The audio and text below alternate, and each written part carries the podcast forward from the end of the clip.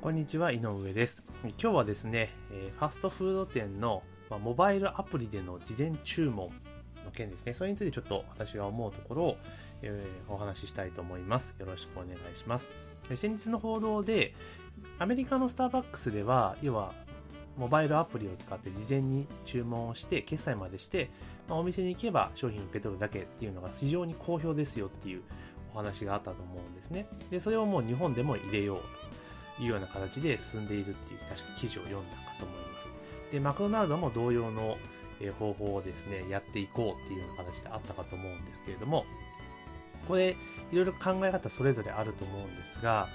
まず今日たまたま記事を目にしたのが要はアメリカのスタバはモバイル注文がすごく人気で、えーすごく評判がいいんだけれども逆にそれが裏目に出ているという報道がありました。それはどういうことかというと要はモバイルだと簡単に注文できるじゃないですか。ちょっとあちょっと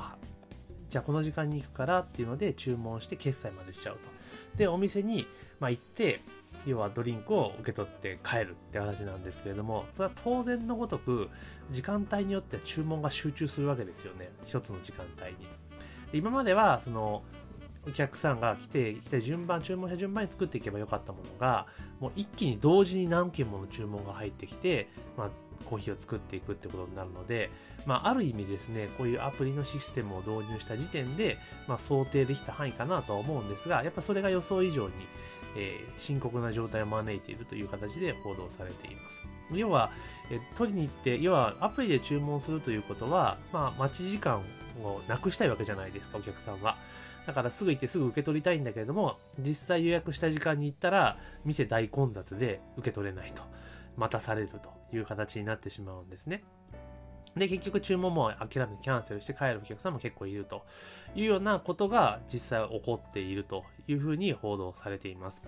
で確かにこれあれですよね。その製造注文を受けてから製造するような業種業態にとってはその受ける注文に関してとかアイドルタイムに関しては非常に効果のある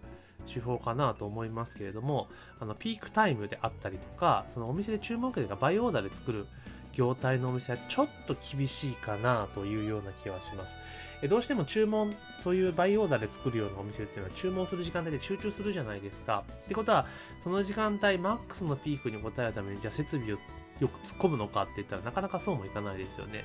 特にスタバの場合ってエスプレッソ系の機械ってい一食作るの結構時間かかるじゃないですか。でそれで複数同時にだどかどっか作っていくわけにもいかないのででバリスタの人が3人4人いるわけでもないじゃないですか。ってなってくるとやっぱり若干無理があったのかなというような、え逆にちょっと気がすごく今回の報道を見ていてしました。ただ一方視点を変えるとですね今後今日本っていうのはま少子化が進んでいて高齢化がどんどんどんどん進んでいるというような状況になっている中ででやっぱり生産人口、えーと労働者ですよね。働く人の数自体も減ってきているわけなんですよね。そうなってくると従来のようなサービス形態であったりするとなかなか人を確保するのが難しくなってくると、まあ、そういったことを考えるとそのアプリでですね決済とあと注文ですね。事前注文と事前決済が終わらせられるってことはお店の負担ってその、まあ、製造面は別ですけれども接客面の負担でめちゃめちゃ減るんですよね。要はお店って結局教育するのに時間かかるのってメニューを覚えさせるのとあとレジの取り扱い現金の取り扱いとかそういったところってめちゃめちゃ時間かかるんですよ。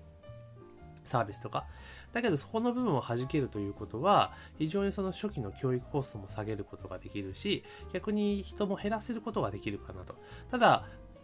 そのアメリカのスターバックスの事例を見てると、まあ、そのサービス接客人員ですよね。それを減らす分あの作る人に人を突っ込まなきゃいけなくなっちゃうから、まあ、どうなのかなと思いますけれども、まあ、今後の日本の情勢を考えた時に、まあ、この手法っていうのは、まあ、ないとは言えないなありかなというふうに思っています。で例えばその作り置きできる業態ですよね。パン屋さんとか、まあ、ドーナツ屋さんとか、まあ、そういったところであればあのこのモバイルの注文では非常に有効かなというふうに思います。要は事前に注文をして、まあ、会計まで終わらせていってでえー、お店に多分受け取るだけっていうような形にしておけば、もう作り置きの店だったらどんどんどんこう入れてパッケージングできちゃうわけじゃないですか。そうすると非常に効率上げられるかなと思います。で逆に Mac みたいなお店で行くと、やっぱりこれもスタバと一緒で、Mac には Made for You っていうのは注文してから作るよって前提があるので、そうなってくるとやっぱりレジ前がものすごく混雑してしまうっていう可能性はないとも言えないなというふうに思います。なので、非常に、あの、モバイルの事前注文、事前決済っていうのは、その、人手不足で悩んでる飲食業界にとっては非常に魅力的なツールではあるんですけれども、ただ、今後、その、いろいろ細かい仕組みとかっていうのをよくよく考えてやっていかないと、お客さんのために、利便性を高めるために、かつ、まあ、お店の生産性を上げるために導入した仕組みが、結果として自分たちの業態の首を絞めるっていうことが、まあ、十分に考えられるのかなというのがことがあの今回のアメリカのスタバの状況をの報道を見て感じたことかなというふうに思っています。でまあその日本にこういうサービスを導入する目的っていうのは要はえお客さんの満足度を高めて、その接客ですよね。そのお店でのサービス、接客サービスの質を良くするために、その注文とか会計とかっていう作業を減らしてそこに突っ込みますよっていうのが確か狙いだったと思うんですが、このアメリカの状況を見てる限りでいくと、なかなかそうもいかずに結局作る方に人を突っ込まなければいけなくなるし、逆にクレーム対応も増えていくのかなというふうに思っています。まあ、このアメリカの場合、まあ、ファストフードの場合、チップとかないのであれなんですけれども、まあ、これ例えばチップとか入れていったらまた面白くなるのかなと思いますが、ただ日本の場合はちょっとこの仕組みっていうのは、難しいかなっていう気はしますね。なんでかっていうと日本人って結構厳しいですよね。そういう時間とかそういうサービス提供者に対する目っていうのはめちゃめちゃ厳しいので、なので、ちょっとこの仕組みっていうのはまあ日本に合うかなっていう、まあ業種業態にをちゃんと考えた上で入れないとちょっと厳しいかなっていうのが、えー、私の今の時点での見解になります。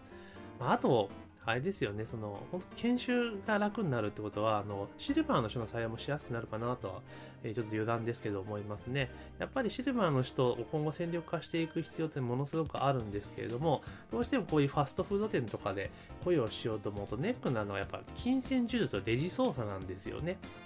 で接客なんてほとんどもう何とでもなるじゃないですか。ただ、レジの操作と、その、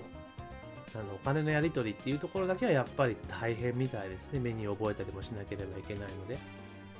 いやそれを考えると、まあ、あの、デメリットも当然あるけれども、メリットの方も、まあ、ないとも言えないので、まあ、細かいそのお店レベルでのそのお店段階、店舗のオペレーションというところを、まあ、よくよく詰めていって、どこに落としどころをつけるかっていうのを、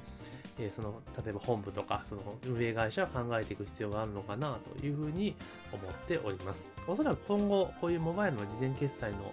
お店ってその飲食に限らず増えてくると思いますので結構あの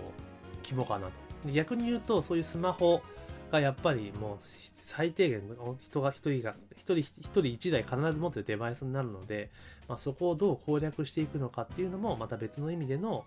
まあ、切り口、考え方になるのかなというふうに思っております。